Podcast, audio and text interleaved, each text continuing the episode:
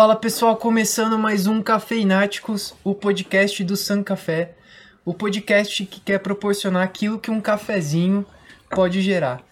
E hoje a gente está aqui com o Moacir para um grande café, né? Eu sou o Elvio, sou o diretor da San Café. Eu sou o Samuel, sócio do Elvio. E eu sou o Gustavo, sócio do Elvio e do Samuel no San Café.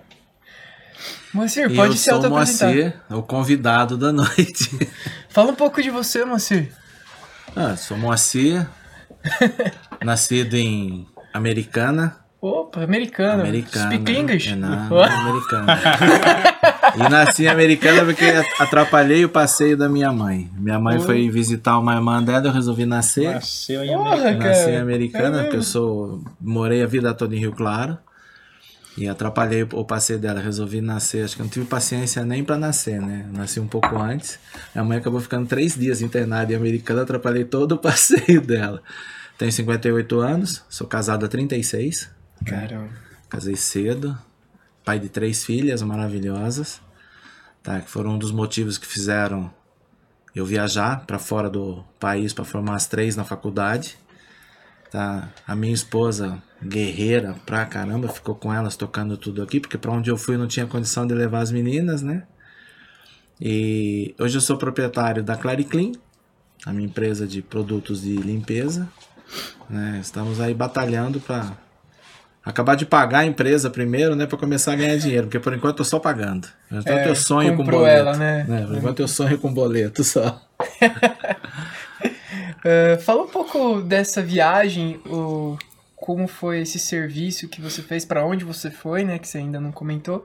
Mas fala um pouco do, dessa viagem aí. Na realidade, tudo aconteceu meio que, vamos dizer assim, por acaso. Eu trabalhava com o Fausto Fonseca. Da, Ah, o Fausto lá? Fausto, Da nosso, Falcon. nosso parceiro da Falcon, na área de informática. O Fausto tinha uma loja muito boa de venda de produtos de informática. na- primeiro na Avenida 8, depois ele mudou para a Avenida 7. Como chama? Era Omni, Omni Informática. E eu cuidava de toda a assistência técnica para ele. Então nós trabalhávamos lá, eu, era, eu tinha uma parceria com ele, a assistência técnica era minha. Eu não pagava aluguel, não pagava nada, e o que entrava de serviço eu executava junto com os outros técnicos e nós rachávamos, eu tinha uma porcentagem. E tinha um outro rapaz que trabalhava com a gente, o Mário. O Mário era muito folgado, mas folgado demais. Se ele assistir isso aqui, ele vai saber do que eu tô falando. Ele, aí, Marião. ele ficava o dia todo na rua, voltava com um monte de máquina embaixo do braço, botava em cima do balcão e ia num computadorzinho conversar no famoso MSN. Opa. E a gente brigava com ele. Ô Marião, não, eu tô conversando com um cliente aqui, papo furado. Ficava só no MSN, e a gente Só na ralando. mulherada ali. Cara, teve um belo de um dia, eu peguei e falei assim, eu vou deslogar esse, esse MSN do, do, do Mário e vou pôr o meu, né? E fui, loguei o meu. Aí, de repente, o Mário chegou, né? como sempre. Ele foi sentar e falou, ô Mário, dá um tempo aí, que minha filha tá em Uberlândia, e ela falou que precisa conversar comigo, eu loguei o meu MSN, eu preciso falar com ela. Lorota, era só pra ele não entrar e trabalhar um pouco, pô, eu tava... De repente eu começo a ouvir no meu MSN aquele barulhinho, né? Blup, blup, blup, que vindo mensagem. E ele querendo usar, ele falou, deve ser sua filha, vai lá atender sua filha. E eu tava na bancada, fazendo os computadores. Falei, pô, não vou falar agora que eu falei que eu estava esperando a minha filha entrar, não vou atender o MSN. Aí eu sentei no computador, no lugar de foto, né, que eu fui ver quem que tava me chamando, tinha uma bandeira vermelha e preta com a foice no meio, assim, né? Eu falei, pô, o que, que é isso, cara? Eu peguei, entrei e falei, quem que tá querendo fa- falar comigo? Era um amigo, parceiro, Rubens Vettorello. Ele está, ele mora em São Paulo hoje. Eu trabalhei com ele muitos anos em São Paulo na área de informática também. Nós tínhamos uma parceria com o Senai, ele fazia área comercial, eu fazia área técnica. Todas as capitais do Brasil praticamente nós conhecemos de ele ia abrir um ponto, eu montava a sala de aula, treinava o professor e dávamos o curso lá dentro. Então tinha uma boa amizade com ele. Trabalhei muito tempo com ele. Mandando mensagem para mim. E eu falei, "O que foto é essa, ó? Você virou comunista? Que essa foice aí, essa bandeira. O Rubens pegou e falou assim: Não, cara, isso é a bandeira de Angola. Eu falei: Tudo bem, mas é comunista, ó, essa foice aí. Não, eu tô trabalhando aqui. Eu falei: Louco, cara, você é, você é- é maluco? O que você tá fazendo aí? Aí ele contou que, como o pai dele tem um negócio de água mineral, Serra Negra, um brasileiro, uma, uma brasileira, uma pernambucana, tinha uns projetos para implantar em Angola, que era um país que em 2002 foi decretado a paz, reconhecido o governo pela ONU, 2002, né? E essa mulher foi para lá e começou a montar diversos projetos, né? Um deles era um lugar maravilhoso, um vale maravilhoso lá que tinha uma fonte de água mineral, um barracão enorme, e ela quis montar uma fábrica. Oh, mas você não vai fabricar água, não. Ela extraía a água e ela fabricava os galões, as embalagens, as máquinas, tudo. E o Rubens foi para lá, a convite dela, para implantar esse projeto. Eu falei, nossa, cara, mas como é que. Não, mas é quatro meses o contrato inicial, tá? Não sei o quê. Se der certo, daí fica mais tempo. Tá afim de vir para cá? Eu falei, mas por quê? O que, que eu vou fazer aí? Eu falei assim, o que, que você vai fazer? Você vai ajudar a entregar o projeto. Porque eu te conheço, eu sei que você pau pra toda a obra. Você vai vir para cá para entregar o projeto. Paga em dólar, tá? Não sei o que. Já começou a já comecei a gostar da conversa, né? Eu falei, mas o que, que eu tenho que fazer? Ele falou, tira o seu passaporte, se você tiver com o passaporte na mão, você fala comigo. A conversa nossa morreu aí. Eu conversei em casa, minha mulher falou, você tá maluco, né? O que você vai fazer na África? Eu falei, ah, o Rubens falou, eu vou tirar o passaporte. Aí eu fui atrás, antigamente tem que tirar o passaporte Lá na Polícia Piracicaba, né? Federal Na em Polícia Federal. Piracicaba. Ainda só assim. Fui lá, agendei, tirei tudo certinho. Deu o quê? 20 dias eu tava com o passaporte na mão, foi até rápido. Porra. Isso foi mais ou menos comecinho de novembro Que ano? de 2008. Oito. 2008. Aí eu peguei e falei com o Rubens, estou com o passaporte na mão. O Rubens, maravilha. Vou te dar o endereço de um escritório em São Paulo, você vai levar o seu passaporte para lá, eles vão pedir uns documentos, eles vão tirar o visto para você, para você vir para cá. Porque tem visto, Angola necessita de visto. Falei, perfeito. Encaminhei os documentos para o escritório. Em 10 dias o escritório tirou meu visto. Aí eu falei Rubens, estou com o passaporte e ele já tem o visto para mim entrar em Angola. Falei, maravilha, tô comprando a tua passagem. Falei, mas quando? Nós vamos passar o Natal no Novo aqui. Ele falou, não, quem vai passar o Natal Ano Novo em casa sou eu. Você vai vir pra cá e acompanhar o projeto enquanto eu tô aí. Falei, cara, jura? Aí eu cheguei pro Fausto, passei pra ele que... Porque eu já tinha falado pro Fausto que tá a possibilidade de eu, de eu sair, mas o Fausto também não imaginava que fosse tão rápido. Compraram minha passagem pro dia 12 de dezembro. No... Ou seja, mais 10, 12 dias eu me preparei tudo, né? E a minha esposa, coincidência ou não, nós tocávamos a nossa, a nossa casa, eu e ela trabalhando. A mãe dela começou a ter uns problemas de saúde. E o patrão dela passando por uma crise, ele simplesmente falou, ó, gostaria de algum de vocês aqui tivesse demissão voluntária, porque eu vou ter que fazer cortes na empresa. Ela veio e falou isso pra mim e falou assim, pede a conta. O que você ganha com o que eu ganho, né? Somados, Angola vai dar mais do que o dobro. Então aproveita a oportunidade, recebe o acerto com ele, traz sua mãe aqui para casa, cuida da sua mãe aqui e deixa o resto comigo. Então ela acabou saindo do emprego dela, ficou com a mãe, trouxe a mãe para minha residência para cuidar da mãe. Inclusive a minha sogra acabou ficando dois anos morando com a gente, teve AVC, ela cuidou da mãe até quando a mãe faleceu. Só que ela só conseguiu fazer isso também graças à condição financeira que eu passei até lá. Só que eu falei para ela sair do emprego, mas eu tinha um contrato de quatro meses lá, Não, que loucura. né? Mas vamos, vamos arriscar.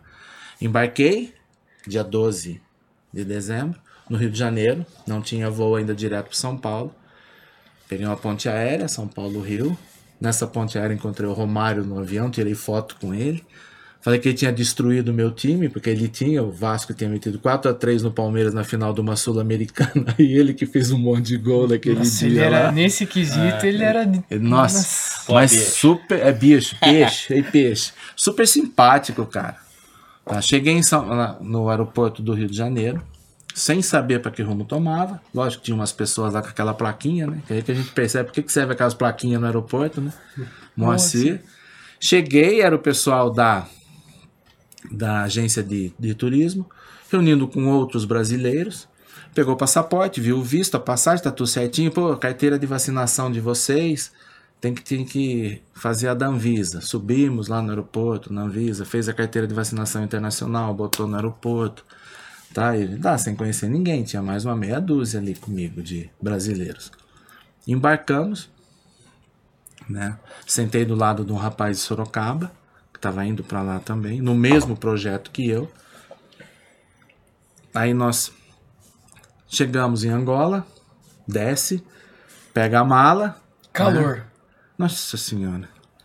Pegamos a mala, saímos para fora, tinha um motorista lá, um angolano, com a plaquinha também com o nosso nome, né? O meu, do Hamilton, que era de Sorocaba, o André, de Natal, uma figuraça de pessoa, né? A Carla, uma moça que era de Natal também. Subimos numa L200 Turbo, bonita pra caramba, né? As malas atrás, nós dentro. Do lado do aeroporto, linda cidade de Luanda, né? Quatro horas de diferença no fuso horário, ou seja, nós chegamos lá, horário aqui de Brasília, uma hora da manhã, lá já era cinco horas da manhã, já estava amanhecendo. Amanhecendo. Subimos naquela caminhonete, ele andou um pouco na L200, deixou a Carla um outro carro, que ela mudou de carro, ficou eu, o André e o Hamilton. E esse motorista me pega essa L200 e sai andando pelas ruas de Angola, de repente acabou a beleza. Começou aquelas coisas, gente andando pra rua de um lado pro outro e não sei o que, cachorro entrando na frente, e gato e o motorista não desviava, e mulher com três crianças de mão dada, e cara com caixa de cerveja na cabeça, e carro que entrava na frente, e táxi de um lado, outro. Eu falei, gente, onde nós estamos indo? O que, que é isso? Acabou a beleza. Era só o centro ali de Luanda. Passou uns lugares em obras, pegou uma, uma estradinha e começou.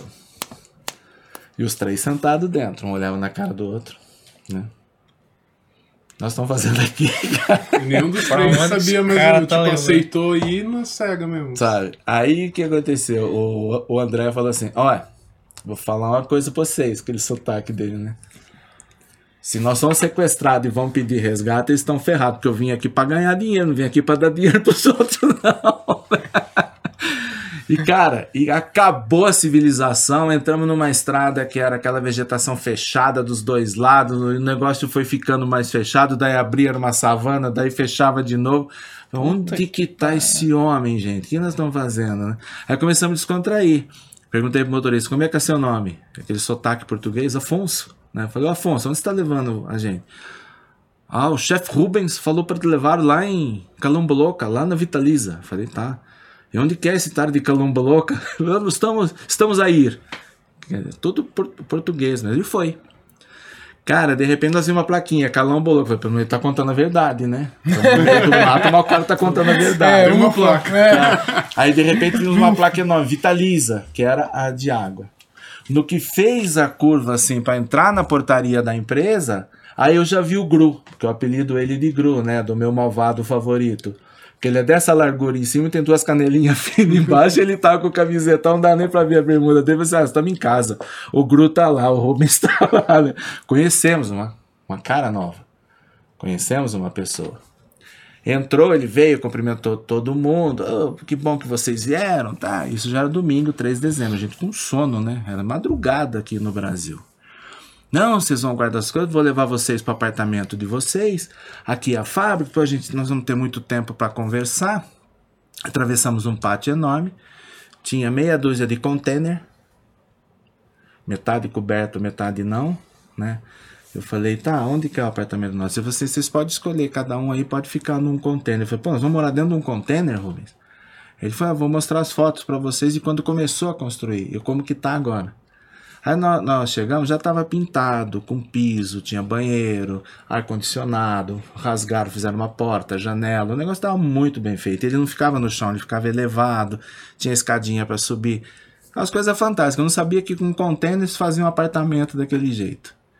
Eu fiquei em um, o Hamilton em outro, o André em outro, estão os três lá. O Rubens falou, agora vocês vão tomar um banho nós vamos dar umas voltas que vocês não podem dormir. Tudo bem. Botou a gente na caminhonete, dispensou o, o, o Afonso e ele mesmo foi conduzindo. Vocês não vão dormir, vocês não vão dormir. Nós vamos comprar umas coisinhas no supermercado, nós vamos, no caso, é, dar uma volta. Tem um clube aí que a Marília falou para levar vocês. Marília é a gestora pernambucana que estava levando todos os brasileiros para lá. Vocês vão simplesmente não dormir hoje à tarde, vão ficar acordados o dia todo, porque daí vocês já entram no fuso horário. Perfeito. Saiu passear com a gente. Todo o caminho que a gente tinha vindo, o Rubens foi de volta. Ô Rubens, onde que é esse mercado? Lá, lá perto onde vocês estavam. Porque aqui não tem nada. Onde nós estamos não tem nada. Na nossa república nós temos que comprar tudo. Tem lá o freezer, tem a geladeira, tem lugar pra gente guardar as carnes, leite, tá, isso aqui é tudo lá. Porque o, mais, o mercado mais perto que tem é 50 quilômetros. Então era 50 para ir, 50 para voltar para fazer compra. Essa vida. Nos levou até um clube, passamos um dia num clube maravilhoso, né? Cervejinha, tinha Carlsberg, tinha Superbock, tinha Estrela Galícia, cervejas portuguesas, né? Tinha Heineken, tá? Aí come um peixinho aqui, não sei o quê. e um Tudo olhava bem pro outro, bom, né? tudo. E um olhava pro outro Primeiro assim, quem dia- vai pagar tudo é o Rubens, né? Porque, pô, eu, eu tinha acho que 20 real no bolso, nem sabia se valia o real lá, né? Passamos o dia, uma boa. Vamos embora. Você não ficou meio assim? Peraí, tá muito estranho isso, tá muito de boa. Cara, na realidade, o. Rubens, no, no caminho, 50 quilômetros, ele foi explicando pra gente como é que era, que nós íamos morar no projeto, tá? Que os funcionários iam embora de sexta-feira, final da tarde, sábado ficava só os que da aldeia ali do lado que trabalhavam.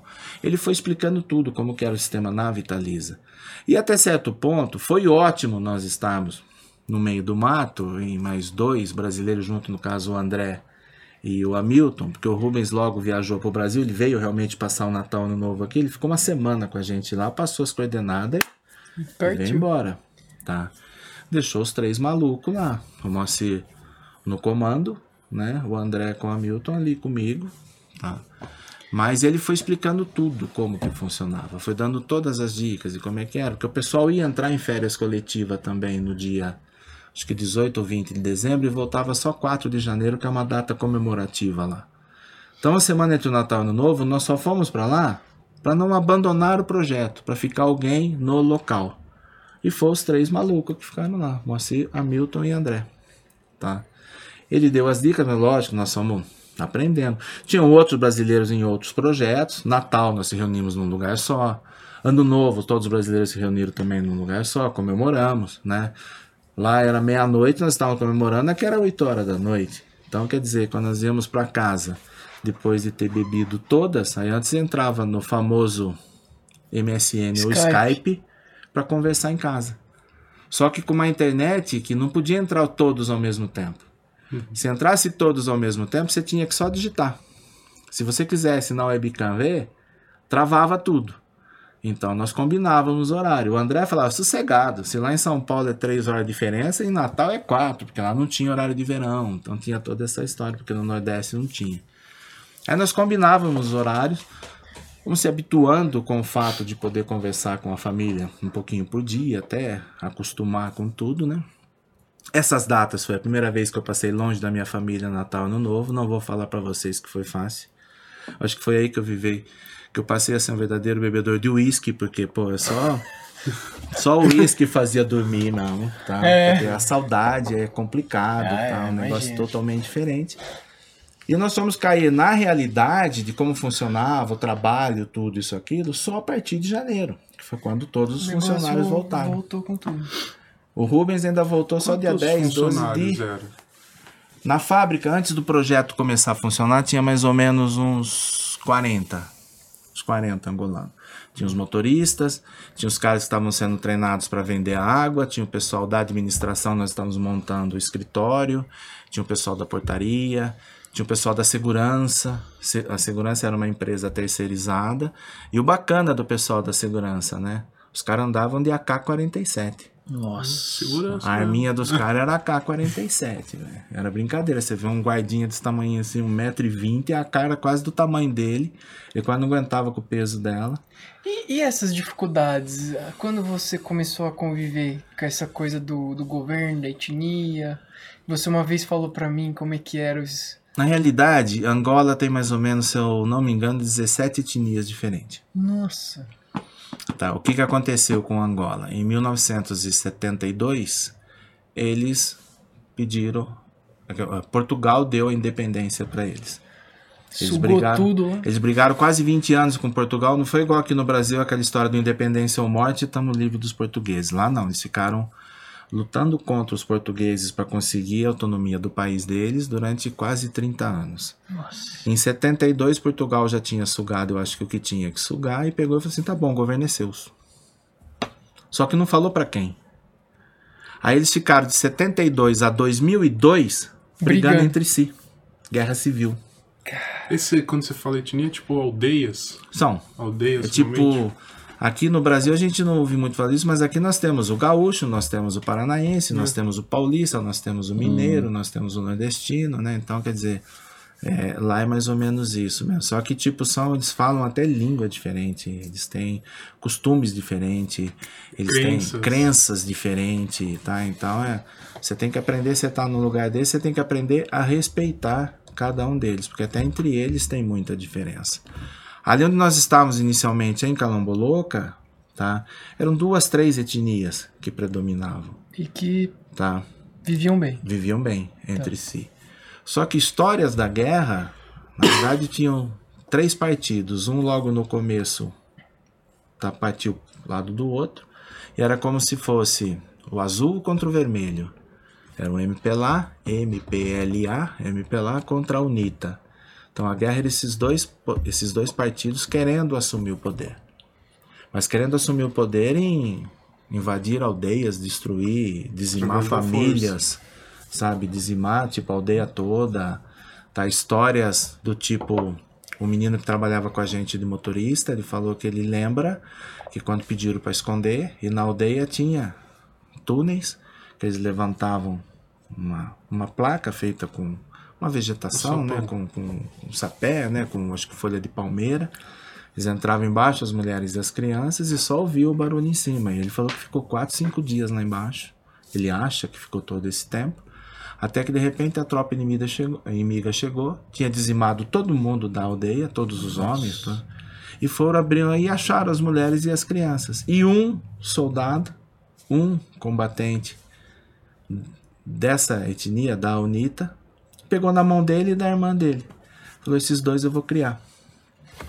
E criou o rapaz, como se fosse filho. Ele poupou as crianças, eles não mataram. Ele não matou, ele era muito grato a essa pessoa que ele chamava de pai, porque o pai e a mãe dele tinham morrido na invasão dessa aldeia, tá? E ele simplesmente, depois que ele cresceu, o pai comprou um caminhãozinho, falou pra ele, ó, tá aí, o caminhão é seu, você vai fazer frete, o que der no frete a gente divide. Ele vivia com aquilo lá. E na época que eu estava trabalhando depois da água no projeto de telha, eu dava frete para ele direto, todas as entregas. Que nós sentamos um dia conversando, tomando uma cuca, que era a cerveja de lá. Ele contou a história dele e falei, cara, E é boa? Ela sobe bem na cuca? oi? Porra. Acho que de lá é a melhorzinha. É, Das nacionais é a melhor. Tá? legal. Aí depois de um papo com ele tomando uma cuca, eu falei pra ele, a partir de segunda-feira o caminhão seu tá lá na Telha Azul, que era o projeto da telha. Você vai, no caso, ter frete todo dia. Todas as entregas pequenas que tiver, é o teu caminhão que vai fazer com a gente. Sabe, porque eu, eu me comovi com a história dele. Ele tinha aquele. Ele não precisava ficar só lá, ele tinha outro frete pra fazer, ele avisava. Ô chefe, tem alguma viaginha hoje? Não, não tem ainda. Então eu tô indo fazer. Qualquer coisa eu te ligo. Mas toda viagem que tinha, que os nossos caminhões não podiam fazer, porque eu tinha um caminhãozinho também lá, ele praticamente fazia. Tá? Por causa dessa história dele. Então você começa a ter história, você começa a conhecer o povo, o que eles passaram, como Putz, que um eles. povo desse tem E, história e como. Tem, que como tem. que tá na época que você chegou lá? Como é que tava essa questão? Se não teve eh, governo até então, como que era, o- como que o país se sustentava? Como que tava, não- óbvio, não devia ter saúde, não devia ter Educação. educação. realidade- como é que era isso? O país em si, o interiorzão, imagina o estado de São Paulo, estado da Bahia, que agora é mais ou menos proporcionalmente ao tamanho do estado da Bahia. Toda a população praticamente concentrada em Salvador. Quem não estava combatendo estava na capital. O restante eram tropas e as pequenas aldeias que ficaram esparramadas e eles foram dizimando, foram matando, e foram pegando crianças para virar soldado, tá? Esse tipo de coisa. O governo, a briga começou porque o MPLA assumiu o governo sem ter eleição. Aí veio a oposição e disse, não, peraí, por que, que você está assumindo? Eu quero o poder. Foi aí que começou, quando os portugueses deixaram. Então tinha um governo, Tinha, tá. tinha um governo. Ah, tá. Só que na realidade, tipo, não foi aquele governo que foi escolhido pe- pelo povo ou por um congresso, seja lá o qual for o sistema de governo. Tá? E foi aí que começou a briga. Foi aí que começou a guerra. E a guerra civil é justamente por causa do, do poder, né? Porque Angola é riquíssima em diamantes. É mesmo. Tem jazidas e mais jazidas de diamante. Putz, então o Porto, Portugal deve ter Tá. Deve ter levado um monte. A UNITA era apoiada pela Rússia. Não, a UNITA pelos Estados Unidos e pela África do Sul. A, o MPLA pela União Soviética, por Cuba. Isso. Então tinha todo esse lado lá, tá?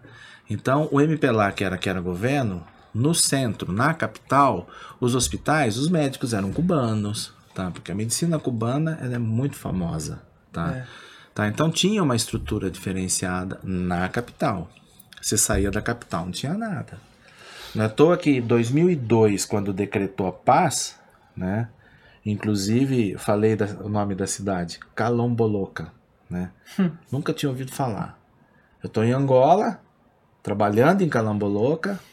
Angola se classificou em 2006 para a Copa do Mundo da Alemanha.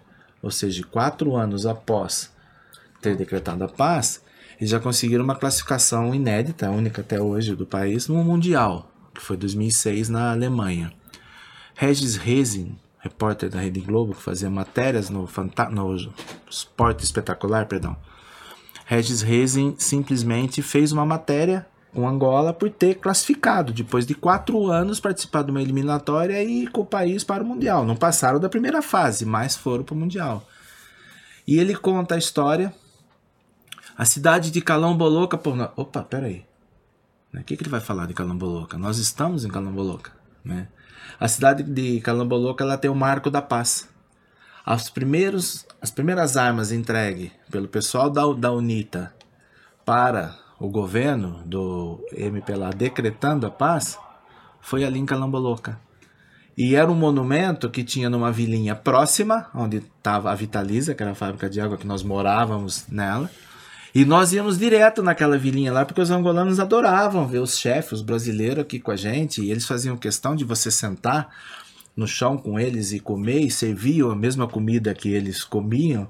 Umas coisas ruins pra caramba, mas uns negócios bons também, tá? Uma Já, comida já vou bom, tempero café. bom, né? E aí, no caso, tipo, nós falamos, poxa, mas peraí, Calambolo, que ele tá falando do Marco, né? Nós perguntamos pro Luiz, que era um angolano que tava sempre com a gente, onde que é isso? Ô chefe, onde vocês sentam lá perto daquela vendinha tomar cerveja? A gente sentava do lado do Marco da Paz de Angola e não sabia que era, porque era um, era um monumento, uma pedra que tinha lá. Aí nós começamos a prestar atenção, tenho foto disso, quer dizer, eu achei interessante, porque ele contou a história de Angola, o sofrimento do país durante a Guerra Civil e quando começou a decretar, porque o vale onde ficava a Vitaliza, que tinha essa fonte de água mineral, era um vale maravilhoso, mas era um ponto estratégico na guerra, porque era o caminho de entrada para Luanda, para a capital. Então as tropas vinham do sul do país, passando por ali para tentar, e nunca a, a UNITA chegou né, em Luanda, ela nunca passou dali. Então era um vale onde encontraram covas coletivas. Uma empresa foi montar um lugar lá, começou a cavar, para, para, para, que achou ossada.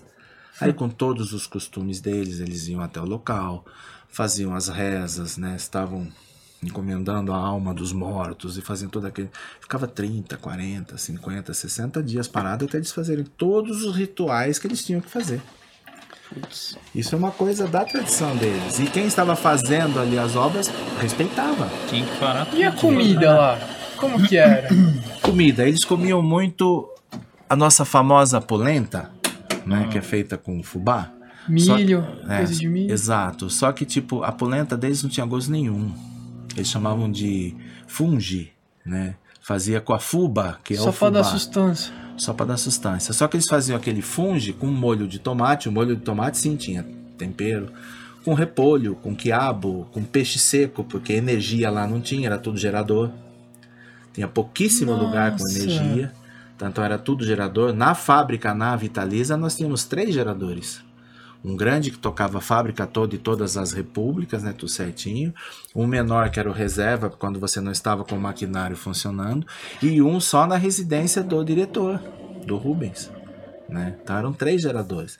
Foi que você aprende a mexer com motor a diesel e tem que ver o óleo, tem que e tem que estar sempre abastecendo e trocar filtro. Quer dizer, nunca tinha mexido com isso, mas você aprende. Porque é a sobrevivência. É a sobrevivência. E nós estávamos no meio do mato. Nós estávamos no meio do mato. Tá, bicho você via. E bicho, é isso que eu ia perguntar. Leãozão. Cara, na realidade, Angola perdeu toda a fauna, né? Porque pro animal não tem fronteira. Ele tá aqui, você soltou uma bomba, ele vai longe da bomba. Soltou outra, ele vai mais longe. Se ali é a divisa entre... Então a guerra afastou a fauna. afastou. Os parques que Angola começou a montar, a fauna, normalmente eles começaram a ir para o Quênia, África do Sul, comprar casais de antílopes, de zebra, de leão, de onça, de tudo, né? Eles têm a palanca negra, que é o símbolo deles lá. Só tem em Angola esse animal. Eles conseguiram concentrar a palanca negra numa região central do país para que ela não se despace, porque é um animal que é o símbolo de Angola a empresa que fazia o voo Rio Luanda e depois São Paulo Luanda que passou a ter, o símbolo dele era a, a palanca estampada na asa assim. Coisa bonita, era a palanca negra. O meu pai falava o bodão, bicho né? que é esse? É o que? É um, Ele parece um um felino? ou Não, não, não, não, não, ele é um antílope. Só que ele tem dois chifres enormes assim, grande. É Ah, muito tá. bonito. Parece um, aquele, um porco, né? Né? Parece Uma anta, Não sei chega assim, não, não, é o, é o estilo de uma. Viado. É o estilo de um viado, uma zebra, de um, de um O gnu. Bambi, mano. Tá? Só caralho. que com aquele chifrão enorme Porco. assim na frente. Ele é, ele é lindo, é Ah, lindo. É Eu não entendo de viado. eu não entendo. Lá nós Desculpa. comemos, lá nós comemos viado, só que a carne do Ah, viado. tá. A carne do viado. Lá teve isso, lá teve, lá teve, no- nossa, E como foi? Nós comemos uns bichos lá, cara, que sinceramente não sabia nem o que era. O Hamilton, que era mais nojento, teve um dia nós estávamos fazendo um churrasco, ele chegou, foi na churrasqueira, pegou um pedaço assim, comeu, né? Pô, que carne gostosa, e continuou tomando um negocinho. E ele era o nosso motorista, tomava só fantaúva, era bom que tinha um assim, porque daí você podia amarrar os fogos onde fosse e ele voltava dirigindo, né? E aí o Hamilton tá comendo assim. O que, que é isso que nós estamos comendo? Tá carne gostosa? Eu falei, ah, não sei, Hamilton. Falaram que chama rapaca. Ele começou. Ele passou mal, ele foi ao banheiro e vomitou, cara. Mas eu já tava comendo. Se tava boa, por quê?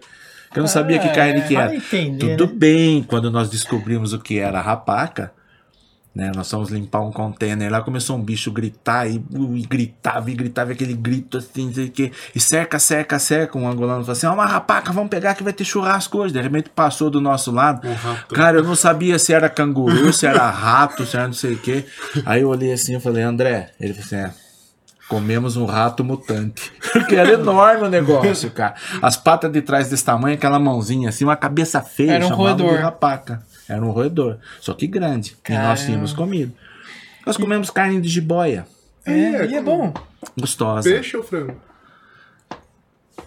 Os dois. Ah, igual jacaré. Os dois. Estilo. O... A carne de jiboia, a carne de jiboia foi, estava indo embora pra Calamboloca, os caras tinham acabado de matar uma, eles estavam na estrada, tinha quatro, cinco angolanos com ela assim na costa, aquela coisa grande. Encostamos o carro. Quanto que é? Ah, tem de mil kwanza, que é a moeda de lá, tem de dois mil kwanza, dá um pedaço de dois mil kwanza. Ele cortou um lombo desse tamanho assim dela, nós chegamos embalando, chegamos, fizemos. Nossa. Como é que faz? Tempera com isso, eles falavam as ervas, falavam os temperos, assamos. Delicioso. Nossa, delicioso. O café. é? Olha lá o café. O Olha a café. história do café, cara. Café lá. só solúvel no começo. Delicioso, né? Eu adoro café solúvel. Nossa Senhora, Você sabe de onde vem, né? Tá. Nós é o maior produtor do mundo, Brasil. É, então. Mas Solúvel, no, solúvel no começo nós achávamos o Nescafé só, solúvel. Era o único que tinha. 50 quilômetros de distância, você ia comprar, fazer a compra sua de- da quinzena, tá? Isso, aquilo. Quando era todo domingo que a gente tinha coragem de pegar o carro, andar 50 quilômetros, a não ser quando faltava alguma coisa, tinha que comprar, nós íamos. Mas a nossa dispensa sempre tinha tudo lá.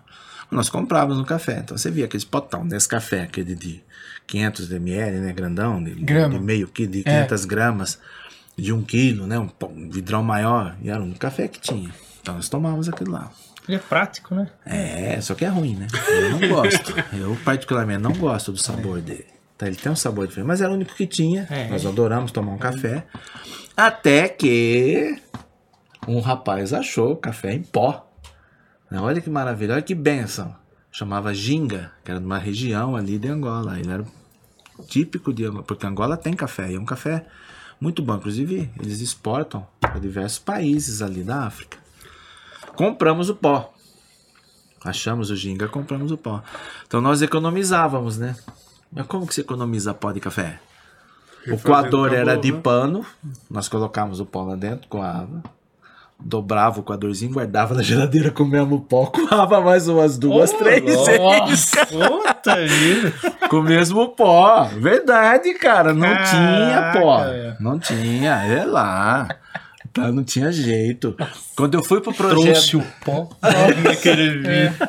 Sabe, quando nós quando, eu saí do projeto da água, que eu fui para para telha, né, que aí entrou na parte de construção civil, tem diversas histórias disso daí também. Quando eu fui para a área da construção civil, na telha, quando um cara encomendou telha com a gente, ele era da região do pó, eu dava desconto para ele na telha só para ele buscar com o caminhão dele, ele trazia de 30, 40, 50 quilos de pó. Daí não teve miséria mais, né? Nós- É. a não ser quando começava a acabar, eu ligava pra ele. E aí, filho, você tá precisando de telha?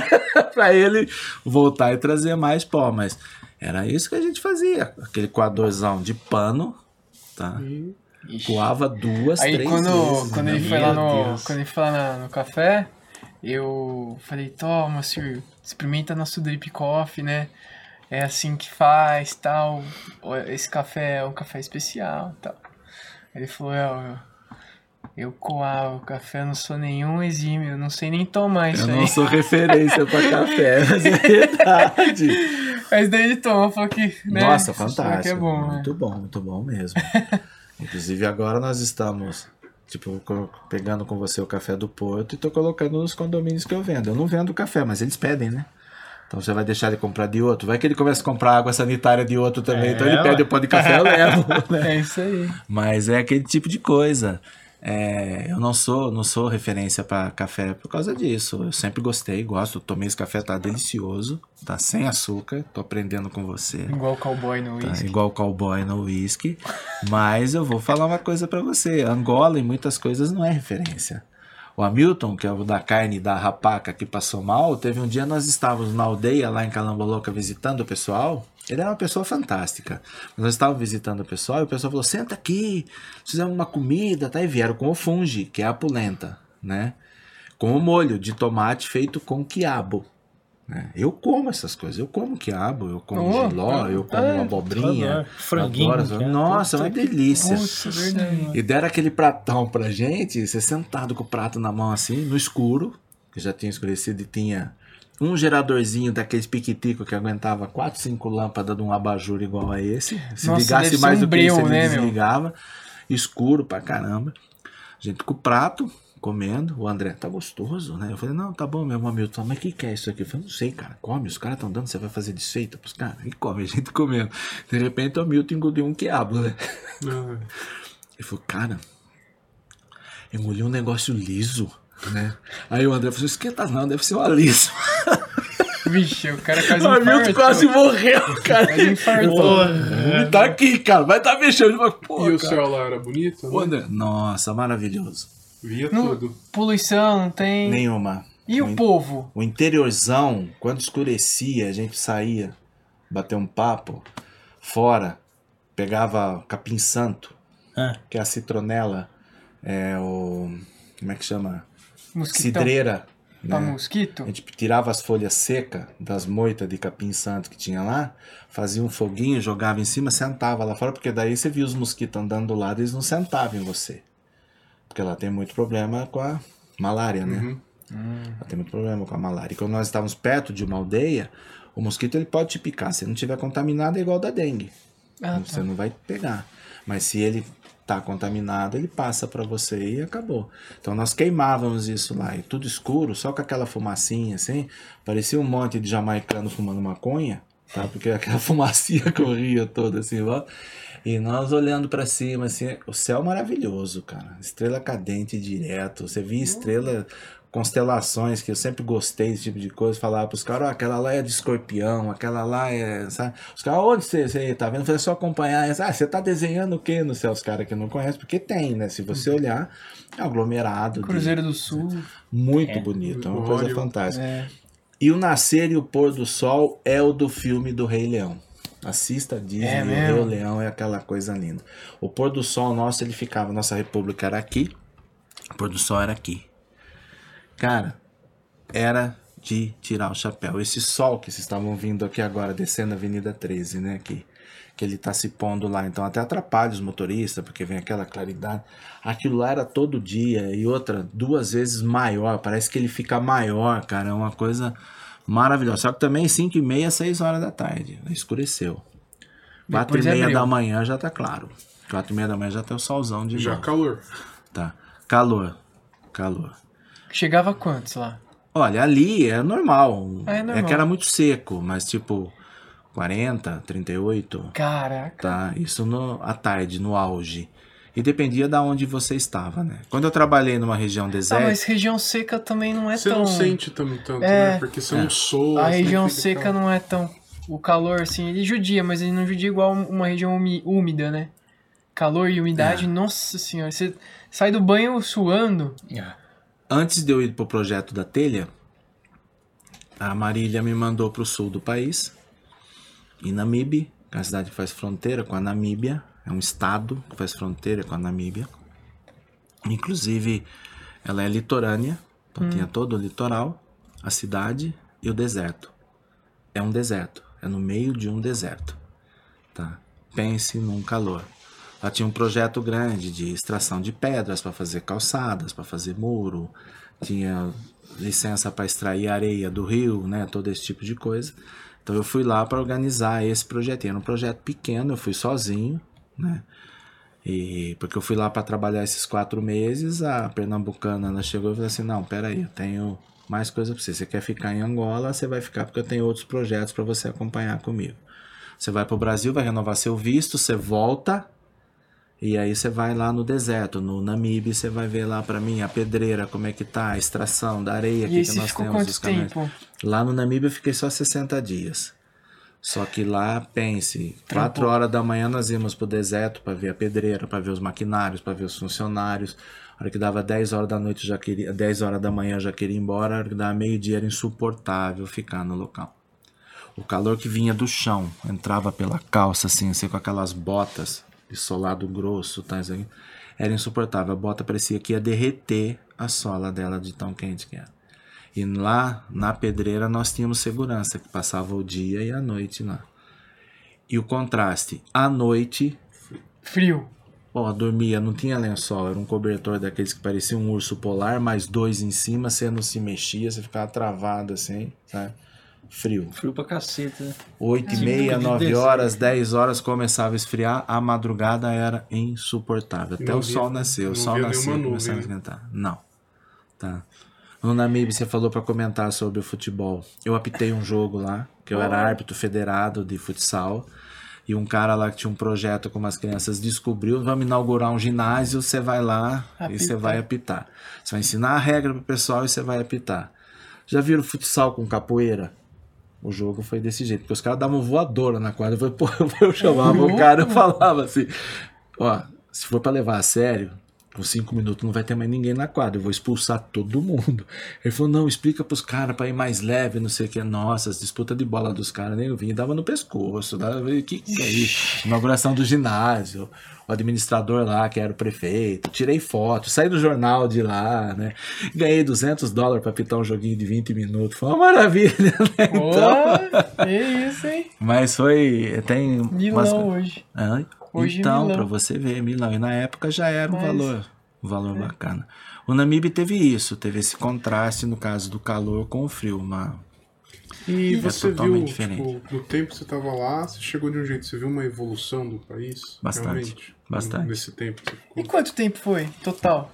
Eu fui para lá em 2008, em dezembro, e um idas e vindas, idas e vindas, em dia 24 de dezembro de 2013, cinco anos depois, foi meu último desembarque. Nossa, então você foi. Cinco anos. Você Caramba, viu uma então, evolução bacana então mesmo. você viu Bacana. muita coisa. Pra Eu achei você- que tinha sido menos tempo. Não, foram cinco anos. O país desenvolveu bastante. É, uma das coisas que fizeram aqui no nosso país e acabaram fazendo lá também foi Angola sediou a Copa Africana de Nações de futebol. Tipo a Copa América. Tipo uma Copa América, só que a Copa Africana de Nações. Angola sediou, eles construíram cinco estádios. Moderníssimos, maravilhosos. Dois deles no meio do nada. Tá? Inclusive é engraçado. Imagina um território brasileiro dentro da Argentina. Que não tem fronteira com o Brasil. Você passa pelo território argentino e entra num estado brasileiro, que é estado brasileiro, mas está dentro do território argentino. Angola tem isso com a República Democrática do Congo. Angola tem um estado, que depois nós descobrimos que é porque é um petróleo pra caramba, diamante pra caramba naquele pedaço. Faz parte do território angolano, mas não tem fronteira. A seleção do Togo, ela ia jogar naquela sede, Cabinda. Eles simplesmente construíram um estádio lá para ser uma sede da Copa Africana de Nações. As outras seleções desceram com o avião direto em Cabinda. A seleção do Togo desceu em Luanda e foi de ônibus até Cabinda. Quando ela atravessou a fronteira, que ela estava no território do Congo e lá estava tendo guerra civil, o ônibus foi emboscado, o jogador morreu, o massagista morreu, teve jogador que ficou paralítico, tá? eles tomaram tiro para todo lado, o negócio foi feio. E por incrível que pareça, Togo desistiu da Copa Africana de Nações por causa de tudo isso que aconteceu. E foi punido pela FIFA, não disputou as eliminatórias depois para a Copa de 2010. Como se eles tivessem culpa. Entendeu? A FIFA puniu. Puniu. Você pode ver que você vai ver que Togo não disputou uma eliminatória da, para a Copa do Mundo, a eliminatória africana.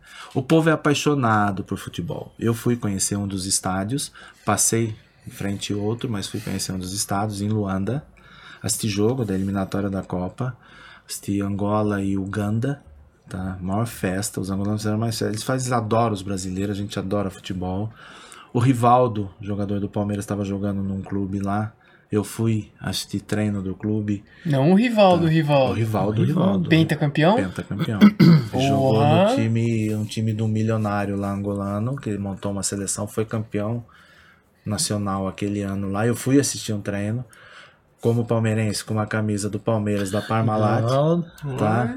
da Parmalat. Ele viu, ele veio no alambrado, me cumprimentou. Ah, essa camisa tem história. Eu falei, tem, tem. E você ajudou a fazer, sabe? O cara super simpático. Tirou foto? Tirei foto com ele. Pô, também. então essa viagem rendeu, hein? Romário, Rivaldo. Rivaldão. Rival, é, Romário, Rivaldo, Rogério Senna, Murici. Aonde você viu o Rogério Senna e No Murici? aeroporto.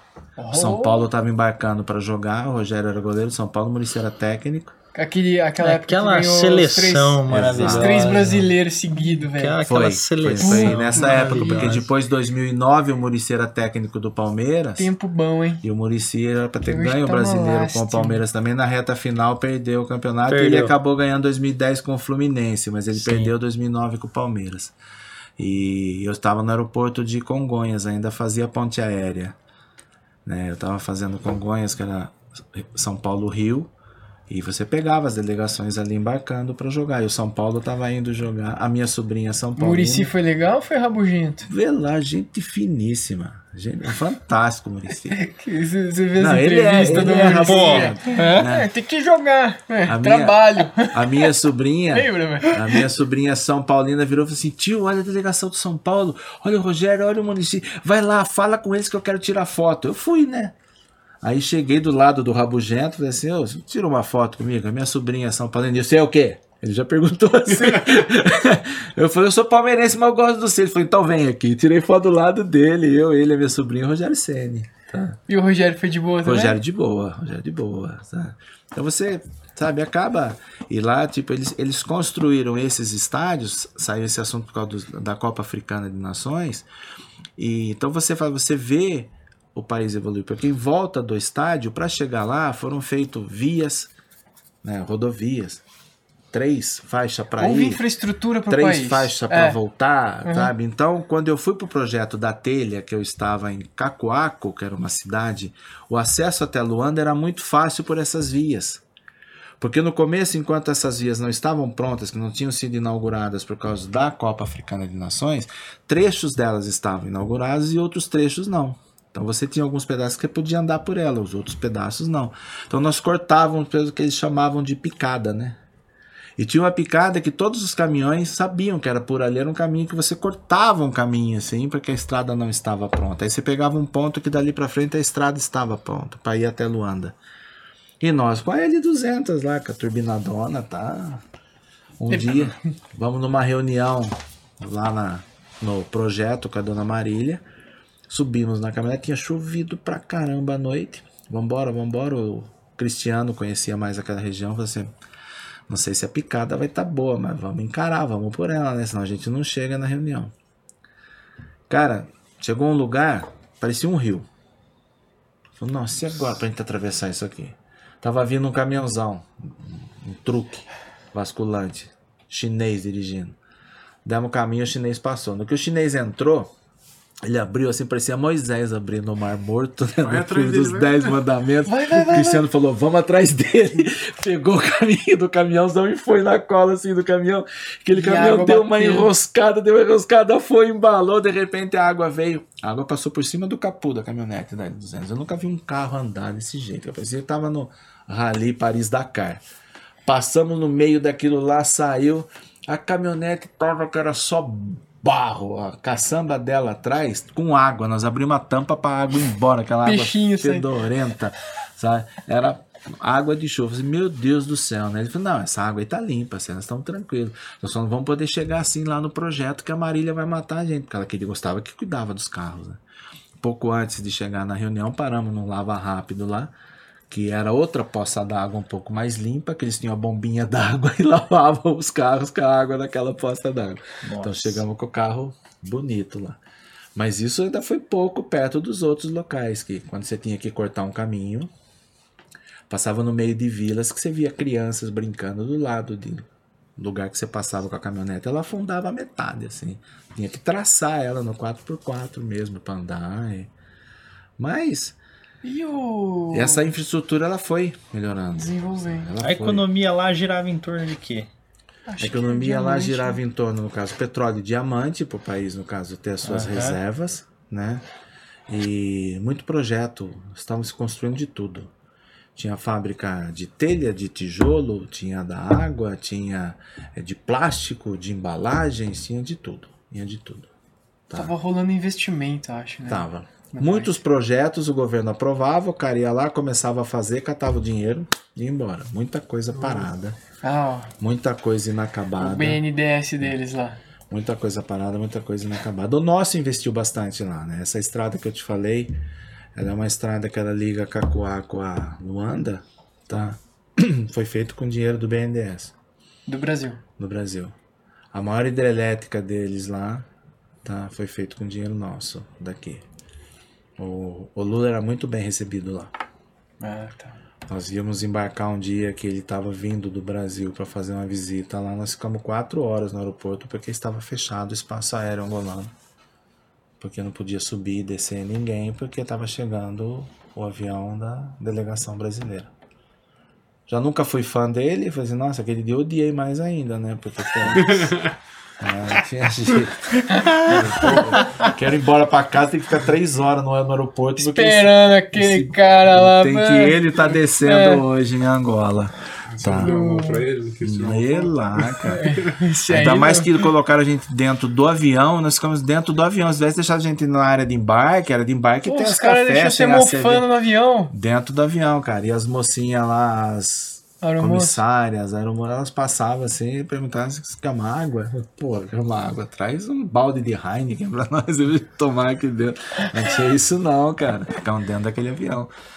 O- E o povo angolano, angolano mesmo? Como que Receptivo, são? nossa, muito. Adoram os brasileiros, tá? Eles têm uns respeito, um respeito enorme por nós, tá? Eles sabem que você está lá para ensinar, porque eu nunca fui de guardar nada para mim. Tudo que eu sabia na fábrica, eu fui lá para administrar, tá, isso aquilo, eu chamava, treinava um para fazer junto. Quando eu fui no projeto da telha, o projeto da telha tinha 25 funcionários. Com 12 tocava a fábrica. Por que, que tinha 25? Porque eles faltavam direto. Só que Mas é mesmo cultural? cultura, da cultura deles. Tô louco. Faleceu alguém é cinco dias em casa porque morreu alguém. E outra, no óbito tem que ter churrasco, tem que ter cerveja, tem que ter tudo pro povo ir lá Ah, cara. beber o morto. Você lembra o vídeo dos, do- Tá dos caras lá do. do. Que, que virava meme lá? Sei. Dos Não. caras do, dos caixão? É. Será que é de lá? Você Olha, lembra desse meme, mano? Eu não sei se é assim lá, ne- nesse, nesse ponto. porque comemora eles- que você morre. lá Mas ele- morto? Oi? Não foi chamado? Cheguei aí, eles chamavam de óbito, né? Cheguei aí. Mas era assim, tipo, morria, Angola, um, esses morria um vizinho, tá? Os caras queriam ir para homenagear o vizinho. E tinha aquelas regras. Na, na lei trabalhista dele tinha. Morreu seu pai, você tem direito a cinco dias. Morreu a mãe também. Morreu o irmão é quatro. Morreu o pai do vizinho é dois. Ah, tinha Morreu o tabela. bode da tia é um, sabe? Porque, pô, Terminou o namoro. Sabe, então tinha muito isso. Então tinha muita falta. Tinha um funcionário lá, o Luiz, que era engraçado Luiz. até. O Luiz falar chegava. o que, que é? O meme do caixão é de Gana. Gana. Gana. Ah, não é de, não é de Angola. Então, e o Luiz. O Luiz ele chegava na minha sala e falava, Luiz, por que, que você faltou? Ô, chefe, minha mãe morreu. Ah, tá. Então era cinco dias que ele tinha. Aí, mas ele faltava direto, cara. Tinha dia que eu já chegava pra ele e falava, Luiz, quem que morreu hoje? Ó, tá Quem aqui a cê- lista de quem, quem você já matou. matou? Não, eu dava o papel pra ele. Tá aqui a lista de quem você esquecer, já né? matou, pra você não repetir, tá? Porque você já matou tua avó três vezes, cara. E você só tem duas vó. Né? ele olhava assim, pô, chefe, como é que você sabe essas coisas? Eu falei, pô, Luiz, tá tudo aqui, ó. Foda. Pô, mas eu falei que minha avó morreu faz três meses. Eu falei, eu lembro que você falou que sua avó morreu. Não foi ela que morreu de novo, não, né? Não, ela ressuscitou, mano. Cara, puta, cara. Eu Você fui criado por uma moça que me considerava avó. só que eles tinham. ah, el- eles gostavam da, da maneira que eu trabalhei lá, que outros brasileiros trabalhou, porque tinha o cara que era operador de empilhadeira. Só ele. Se ele faltava, você não podia rodar a fábrica porque não tinha operador de empilhadeira. Puta. Só que o motorista nosso também operava empilhadeira. E eu comecei a descobrir isso e botei o motorista, ó, você vai treinar não sei quem lá para ser também operador de empilhadeira. Então eu tinha dois, duas, três pessoas treinadas em ser operador de empilhadeira. Duas, três pessoas treinadas em fazer as cumieiras, fazer os acabamentos da telha, aquelas peças que quando você faz um telhado, você dá um acabamento. Duas, três pessoas que mexiam com a produção, com a máquina, que operavam a massa vir para a telha sair. Dois que faziam a massa lá em cima. Então, eu tinha os funcionários, mas não apenas um só naquela função. Era dois pra uma função. Tinha o especialista. Tinha o cara que você falava, tem que tenho 100 formas de cumieira, ele tem que fazer 100 cumieira, ele começava a fazer 8 horas da manhã, uma hora da tarde ele acabava. E tinha o outro que também fazia 100, só que ele começava 8 horas da manhã e terminava às 5. Não tinha problema. A produção era 100 por dia, ele fazia do mesmo jeito. Então a fábrica começou a funcionar de um jeito diferente e eles gostaram. Porque o cara não foi mais aquele cara que apenas ia lá para peneirar areia. Porque como a telha era prensada, era essa telha de cimento, de areia e cimento, tégola, muito famosa aqui no Brasil. Inclusive os grandes condomínios têm ela de tudo quanto é cor, é muito bonita. E nós tínhamos lá de cinco cores diferentes que nós produzíamos. É, você tinha os caras que iam lá só para peneirar areia. Só ficava o dia todo jogando areia com a pá em cima da peneira, porque não podia ter um pedregulho maior, porque na hora de prensar podia estragar o molde ou então estragar a peça e a telha não saía perfeita. Então tinha todo esse processo. E tinha muitas vezes que faltava tanta gente que eu precisava contratar pessoas eventualmente para cobrir a produção, porque naquele dia eu tinha que produzir. Tá? E a história dos eventuais era assim: eles ficavam todo dia em frente à fábrica. O povo entrava a trabalhar, vamos produzir, vamos produzir, tá faltando três, quatro pessoas. Aí lá na frente, você, você, você, você entra. Tá Tá? Louco. Contratava o cara para trabalhar naquele dia. Olha que cultura louca. Tá? E o cara ia lá e trabalhava e terminava o dia, ele ganhava o dinheiro dele e ia embora para casa dele com aquele dinheiro. E teve uma vez eu contratei um. Cara, pense num homem ruim para trabalhar. Nossa, deve ser horrível, né? Pense num homem falta, ruim. pega um, Eu sai. tirei ele, ainda, né? tirei ele de um lugar, botei no outro, ele não ia. Tirei de um lugar, botei no outro, ele não ia. Cheguei pra ele e falei assim: ó, fazer o seguinte. Nossa, tá que- difícil, hein, Moacir? A hora que der meio-dia aí. Lembra Ah. daquela, aquele meme do Silvio Santos? Era Moacir, né? Cheguei e falei pra ele, filho, tem jeito não. A hora que der meio-dia, pega as tuas coisas e vai embora, porque não vou nem pagar o dia todo pra você. Todo lugar que coloca você trabalhar, você não vai. O cara virou pra mim e falou assim: Eu posso almoçar antes de ir? Porque eu não tenho comida em casa. Puta. Que- Pô, vai falar isso pro italiano de coração mole, sabe? Um cara que. Eu falei, tá, almoça, depois você vai na minha sala que eu vou arrumar uma coisa pra você fazer. Não deixei ele embora. Ele almoçou, comeu aquele prato que quase que precisa pedir ajuda pra pôr na mesa pra ele sentar e comer. Tanta coisa que tinha. O homem tá com fome mesmo. Porque eu comia junto com eles. Eu sentava no refeitório com eles. Eles chegavam, parecia às vezes até exército, cara. Eu entrava no, no refeitório, os caras ficavam de pé. Falava, ô gente, pode continuar comendo aí, que história é essa de ficar de pé? Eu não sou sargento, não sou coronel, não sou nada, né? Mas eles tinham esse costume do respeito, né? E o engraçado é que ele acabou de comer, foi, foi na minha sala. O que, que você vai arrumar para mim fazer? Eu falei, você sabe carpir? Eu sei. Falei, então, ó, a fábrica nossa é um terreno enorme. Eu falei, você vai carpir a cerca dela. Meio metro para cá, meio metro para lá. Eu quero a cerca dela livre, porque ela é toda cercada, né? Beleza.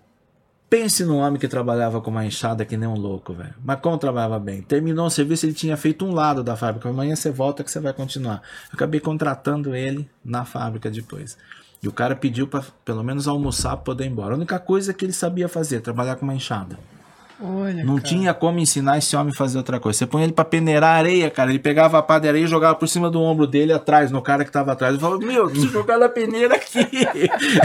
eu preciso jogar no cara que tá atrás. sabe? Mas pense num cara. Então eles tinham muito disso. O Luiz, que matou a família toda, só pra ficar na- na- nas folgas do óbito, matou os vizinhos, matou todo mundo.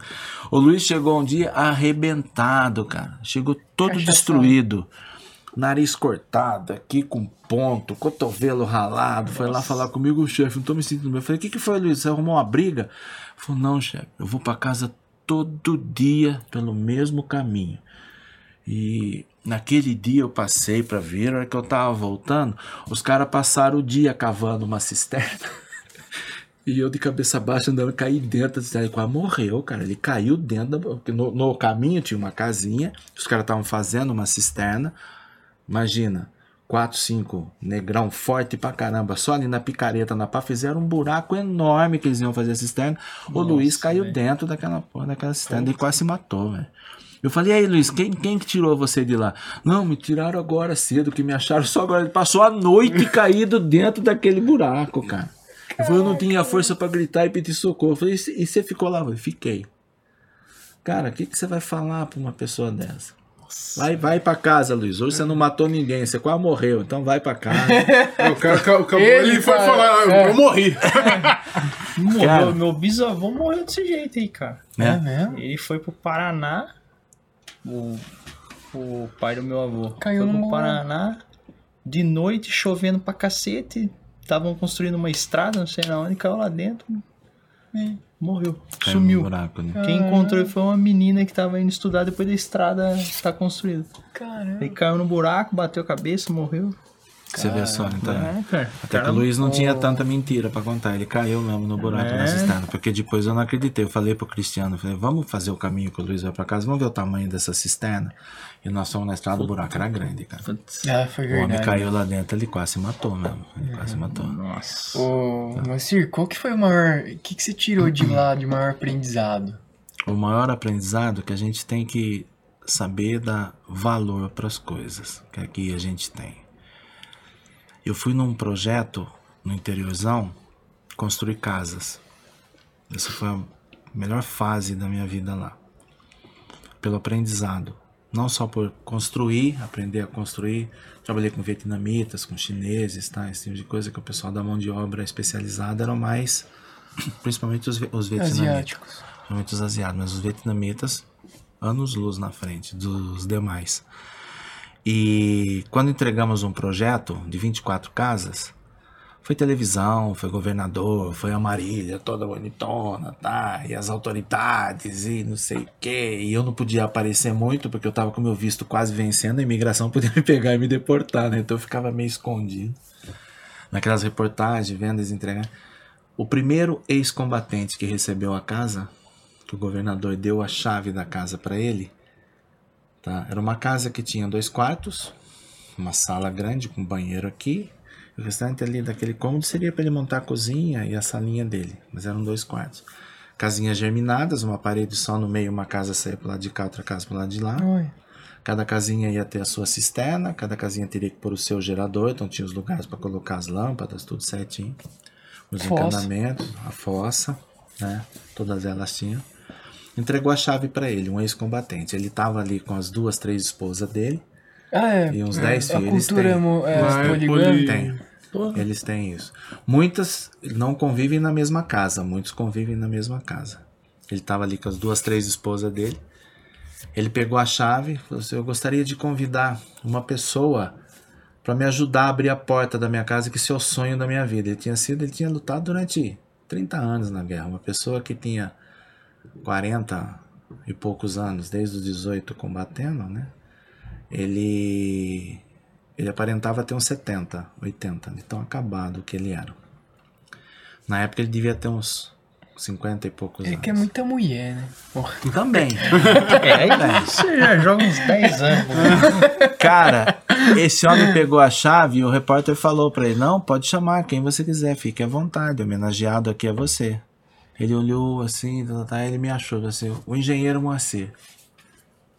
Porque isso aqui tava parado fazia um ano, essas casas, e ninguém terminava elas. Ele veio pra cá, faz dois meses ele entregou as 24 casas pra gente.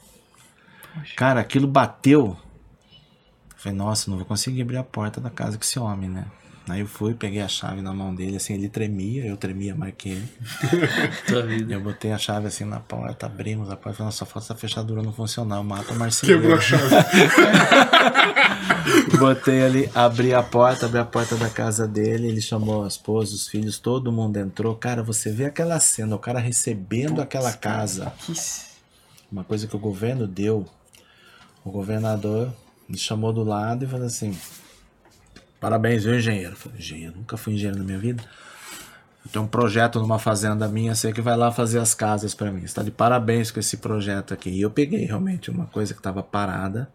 Já tinham tentado fazer umas duas, três vezes, paravam, aí derrubaram parede. Eu fui lá, nós conseguimos entregar dentro do prazo as 24 casinhas e 24 famílias diferentes receberam essas casas. Depois tinham para construir mais 24 ali naquele próprio projeto. E isso é uma coisa que não tem preço, cara. Isso é uma coisa que não tem preço. Porque você vê o governo, por mais que tenha sua corrupção, que ganhavam dinheiro, superfaturavam as casas, ah, com 7 mil dólares levantava a casa, vendiam por 15, faz, faziam por 15, não importa, eles estavam dando a casa para alguém.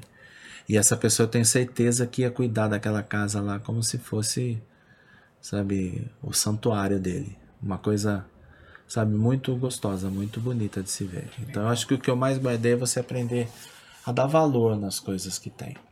Eu passei uns aperrenhos lá. Eu tomei picado de escorpião, tá? Eu vesti uma camiseta minha, tinha uma lacraia na camiseta, me queimou tudo aqui do lado, sabe? É, eu tava indo pra Luanda com um motorista maluco no Dia das Mães, em 2010. Ele capotou uma caminhonete comigo, quase morri. Eu tenho sequelas aqui, uma vértebra que amassou aqui, o pulso meu que dói pra caramba, porque eu segurei no puta que pariu da caminhonete e ali travou. né, o meu Você braço. falando do seu avô? Tá. Seu avô entrava no carro Então, Não sei, cara. e aí os, o- as montadoras foi cortando custo, né? Não e aí, mais. cara, não tem mais isso. não tem, não Porra. tem. Naquela Tem uns caminhonete, uma não. Isuzu coreana. Nossa, que caminhonete, que coisa Boa. maravilhosa. Isuzu, fantástica, É? fantástica. O cara conseguiu capotar. Tava eu, ele mais um outro rapaz. Cara, que a caminhonete parou com as quatro rodas assim, porque ela virou duas vezes e parou. Ele perguntou: morreu alguém? Eu falei assim: é, morto não fala, né? Então, se eu tô falando é porque eu tô vivo.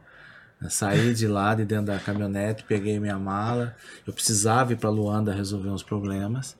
Primeiro cara que passou ali, um empresário que tinha ido pro Namibe, isso foi lá no deserto, na região do deserto. Ajudou a gente, ligou pra fábrica, né, lá pro projeto. O outro carro foi buscar a caminhonete com o motorista, porque ela tava andando, rebocou, não podia ligar o motor, porque tinha virado óleo tudo lá dentro, mas levou ela de volta pro projeto. Eu peguei carona ali com um angolano, um empresário, com o motorista ali que eu nunca tinha visto na vida, e andei com esse cara 600 quilômetros para chegar em Luanda. Caramba, meu. Nervoso pra caramba. Dia das E a mães. dor? Meu telefone não funcionava, dor no corpo inteiro. Nossa. Aí, a hora que eu consegui um pouquinho de sinal que nós estávamos chegando perto de Luanda, uma praia fantástica, Cabuledo, passamos por Cabuledo, pegou sinal. Eu liguei o celular, já veio uma chamada. Onde você tá? Tô preocupado, que você tinha capotado o carro lá no Namíbia. Era o pessoal que tava ali em Luanda, os amigos, o Hamilton, o André, eles tinham ficado ali em Calamboloca, né? Em Calamboloca era próximo de onde eles estavam num shopping passeando. Eu falei, eu tô chegando. Eu, por onde nós vamos entrar? Ah, fala para eles se eles estão no shopping para pegar você no BNI, que é um banco de tal lugar. Aí o, o Robert, que era um australiano, né, o canguru, era um barato o Robert, né? O Robert falou assim, eu sei onde é esse BNI. Tranquilo, pode deixar que nós vamos pegar o Moacir lá. Aí no que o cara encostou esse carro lá, ele deu um cartão dele para mim, virou amigo meu. O cara me deu, eu fui pagar, ele falou, não, olha lá, tem lugar no carro, por que, que eu vou cobrar de você? Você tá bem, você vai conversar comigo depois que você for no médico amanhã, não sei o que, tá, tá, tá. Falei, tô bem. Ele falou, toma mais uma, vamos tomando cerveja o caminho todo. Até o motorista dele, eu falei, agora esse motorista vai estar tá bêbado, vai mais um que vai bater outro carro, eu vou morrer. Eu não morri lá atrás, eu vou morrer aqui. Nossa, né? que loucura. Aí os meus amigos chegaram, subi no carro com eles. Cara, no que eu sentei no carro, que tava na frente, o Robert dirigindo, o André, o Hamilton, que era o povo que eu conhecia, eu chorei igual uma criança, cara. Mas eu me contive daquela hora que eu subi no carro do Angolano até 600 quilômetros. Eu chorei igual uma criança. O Robert falou assim: você merece tomar alguma coisa, vamos comprar um passaporte. Parou num posto de gasolina, comprou duas garrafas de passaporte. Eu tomei uma quase que no carro. Aí me levaram até a República. Hum, Como ocorre? Lá eu peguei o É, telefone. parou de sentir a dor. Aí eu peguei o telefone, liguei pro Brasil, cumprimentei minha mãe pelo Dia das Mães, cumprimentei minha esposa, não tinha falado com ninguém o dia todo. Não falei pra eles o que tinha acontecido. Ah, comigo. senão infarta aqui. Falei nada. É. No outro dia, a Marília, que era gestora, pediu pro motorista me levar até um hospital. Fui muito bem atendido lá, nós tínhamos um convênio médico muito bom. Tá? Tive o amparo de tudo lá. Na hora que saiu os diagnósticos, vai ter que fazer fisioterapia, porque não sei o que é aqui, porque bateu aqui, porque isso e aquilo. Ela falou, tá bom, traz ele aqui pro projeto. Cheguei lá, ela falou, como é que você tá hoje? Eu falei, não, eu tô bem, agora eu já fui amparado lá, o médico já deu, vou ter que fazer isso, isso. Ela falou assim, maravilha. Seu filho é da... Nossa, aí ela rasgou. Como é que você não fala com ninguém o dia inteiro? Você vai morrer aqui, dá maior trabalho levar pro Brasil um morto. Se você morrer aqui, eu te enterro aqui. Ela falava desse jeito, cara. Uma pernambucana porreta. A mulher era maluca de tudo, cara. Super inteligente, sabe? Mas ela ficou ferrada. Por que, que você veio de carro? Eu falei, por que, que eu vim de carro? Nós estamos precisando comprar pneu pro trator, não sei o que, esse tipo de coisa. Eu falei, só em Luanda que vende. Eu falei, aproveitar que eu tinha que resolver meu problema com a imigração.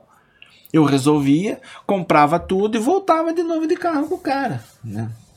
Ela falou, é, até certo ponto você tem razão, apesar de não ter juízo, né? O que, que o motorista fez? Acabou com o meu carro lá, eu vou mandar esse homem embora. Eu falei, não, ele é meio maluco, meu. Como é que você deixa... A quanto ele tava? Eu falei, eu acho que a hora que ele capotou ele devia estar 180 com aquela caminhonete. Caramba, meu. Ela falou, jura? Eu falei assim, ah, Marília, eu acho que sim, porque eu falava pra ele, tira o pé, tira o pé, tira o pé. De repente nós fizemos uma curva, acabou a estrada. Os chineses estavam fazendo a pavimentação de toda uma estrada nova lá, e eles colocavam a plaquinha, desvio. A 20 metros da onde tinha um monte de terra no meio, assim, você tinha que sair para pegar a picada do lado. O cara virou, viu aquilo lá e tentou sair de uma vez, foi onde capotou o Ah, carro. não tem nem. Isso. Tem foto da caminhonete até hoje guardada também. Só contei pro povo de casa quando eu voltei pro Brasil. Eles também quiseram te matar. Também. tá, também. Nossa. Mas é. Ô, Moacir, pra gente finalizar, Caramba. a gente sempre faz uma pergunta final, Hum. né? E se você pudesse tomar um café com uma pessoa que seja possível ou impossível, com quem você tomaria um café? Uma pessoa que seria. Mas o San Café, não qualquer café. Uma pessoa que seria possível Ou impossível, quem Ou você impossível. trazia pra tomar um café? aqui com a gente aqui Não, ou não. alguém que fez parte dessa história? Da sua vida, da sua história, do jeito que... O, que Pessoas históricas. pessoas históricas. Já teve gente que pegou gente de 1500, Barão de né? Mauá. Ah, desenterraram Ayrton Senna. Silvio Santos tá cotado. Silvio Santos já teve dois convidados também que falaram. É. Então, assim, quem que você gostaria? Jesus. É, quem você gostaria de tomar um café? Eu vou ser sincero pra você. Eu gostaria de tomar café com o meu avô. Os avós também estão bem É. cotados. Qual e motivo? sabe por quê? É. O meu avô faleceu, eu tinha sete anos. Nossa, você Eu talvez tenho nem lembre poucas dele. lembranças dele, poucas. Todas as lembranças que eu tenho do meu avô é através do meu pai. O que o meu pai conta de história Do meu avô? Olha, É. é uma coisa que falaram uma vez pra mim. A pessoa só morre quando ela não deixa um legado, né? A pessoa só morre quando ela não tem história, quando ela não... você para de lembrar dela, de falar dela. E eu vejo o meu pai. Meu pai tá com 83 anos, eu saio fazer entrega na Clariclean, eu levo ele, né? Aí ele vai Poxa, sentado que do lado, beleza, batendo cara. papo comigo. Às vezes eu dou o carro pra ele dirigir, ele dirige super bem. E ele vai contando. Ele conta a história do meu avô, junto com o tio dele, que é o tio Neno, irmão do meu avô, o que aqueles italianos aprontavam, o que ele fala. E parece que foi ontem as histórias. E meu avô morreu em 1970, cara. Nossa, deve ter deixado um legado, hein? pra Então, ele. meu pai fala dele com tanto carinho, com tanto orgulho, tá? Que eu adoraria poder bater um papo com ele. Pô, cara, que bacana. Show de bola. Show. É... Queria Quer finalizar com alguma coisa? Com alguma Mensagem. mensagem? Olha, eu só tenho a agradecer a vocês pelo fato de eu poder contar essa passagem da minha vida que pra mim valeu muito. Sabe, pra mim foi, foi uma coisa que fez com que eu crescesse em muito sentido, tá? Tem muitas histórias de lá que eu não posso contar, é lógico, tá? Fica Coisas guardado na que fica memória. guardado, mas são histórias tipo que não tem nada a ver com, com o rolo, com isso e aquilo. São histórias que realmente você contava assim entre os brasileiros conversando ali numa mesa, né? Igual a gente tá conversando aqui tomando um café, lá tomando uma cerveja, tomando um whisky, né? Mas tipo, é uma passagem, e é é a oportunidade de poder vir e colocar tudo isso pra fora, porque toda vez que tem um churrasco em casa, um almoço, que nós estamos em família com pessoas, as pessoas perguntam pra mim. Elas chegam e falam: "Como é que foi lá? Conta de novo aquela passagem de tal". Porque eu contei aqui pra vocês de uma maneira resumida, porque a gente podia ficar duas, três, quatro horas aqui, que cada história uma ia alavancar a outra. Nossa, se tivesse uma cerveja ou um uísque ainda. Eu vou falar pra É? você, cara, uma coisa que foi uma experiência. A Marília falava muito isso nas reuniões com ela. É, vocês vão guardar isso pro resto da vida de vocês. É uma experiência única. É. Porque não é a mesma coisa que você sair daqui e ir para Portugal, ir para Irlanda, ir para o Canadá, como eu tive amigos que foram para essas Países regiões feitos, né? países feitos. Você vai para um lugar aonde, tipo, é, lá em Calamboloca, amanhecia o dia, nós estávamos caminhando lá na fábrica, de repente você ouvia. Aí o Rubens falava: Você sabe o que é isso? Ou um animal ou algum chinês pisou numa mina. Porque tinha lugar cara, que era tinha campo isso? minado. Tinha lugar que tinha cerquinha, assim, aquela caveirinha desenhada ali pra lá era campo minado. Entendeu? Então é uma coisa diferente. Quando foram montar um barracão do lado e o cara cavou e achou ossada a cultura deles, para no caso é, fazer todos os rituais para aquelas pessoas que foram enterradas ali ter a paz, encontrar o caminho, o paraíso, seja lá o que for que eles acreditam. Sabe? Então é é você ver todo esse lado de um país que viveu tanto tempo em guerra que não tinha infraestrutura, de você ter que coar o café quatro vezes com o mesmo pó, porque você sabia que no dia seguinte será que eu vou ter o pó? Tá? Você podia ter a picanha argentina para comer, mas o pó de café não tinha. Entendeu? Não, é verdade. Você podia tomar uma garrafa de Black Label assim que você comprava no supermercado que estava super baratinho, sentava e batia o papo ali com os amigos tomando um uísque. Você ia num lugar e comia uma lagosta. E ao mesmo tempo você ia num lugar e comia um prato de fubá com quiabo. E você nem sabia se era o quiabo mesmo ou se era lesma, igual o André falou que o Hamilton tava comendo. Então teve todo esse esse lado. A E o bacana é que você ia fazer empresas, né? Fábricas lá que o pessoal ia tirar o sustento de, provavelmente de toda a família, né? Exatamente. Então ia gerar muita renda para as famílias Muita ali, né? renda, Que não estava começando a Pouco- produzir, né? Exatamente, Eles no começo de tudo. A água mineral não foi aceita lá no começo. Eles achavam que a água era salgada. Precisou botar um maquinário que tirava um pouco do sal da água para ela ficar mais uma água potável, uma água normal. Tá? Justamente porque no começo um projeto maravilhoso não teve aceitação. um projeto que precisou parar durante dois meses porque encontraram um- uma bomba enorme lá que não tinha explodido durante a guerra. Precisou chamar os cubanos com aquele esquadrão de bombas para poder desarmar, para não sei o quê. Porque era o vale que tinha toda a visão ali. Então, de repente, quem tomava aquele vale podia estar entrando em Luanda. Então, era muito bem defendido, sabe? Então, quer dizer, tem, tem tudo isso. É, não é a mesma coisa que você. Tudo bem, deve ser maravilhoso. Eu tenho minha filha que trabalha na Disney, ela vai para as ilhas do, do Caribe, manda cada foto pra gente, né? Mas ela tá conhecendo uma outra cultura, fala um inglês super fantástico, tá? Não sei o quê, mas, tipo, ela vive numa, num mundo diferente desse, tá? Que é a realidade de muitos locais. né? O mundo ele é muito desigual. É. Desigual demais. Nossa, sensacional. Obrigado, viu? Opa, que, que é isso? E é isso, pessoal. Curta esse vídeo, compartilha. Fala no comentário alguma coisa. Valeu, obrigado. Valeu.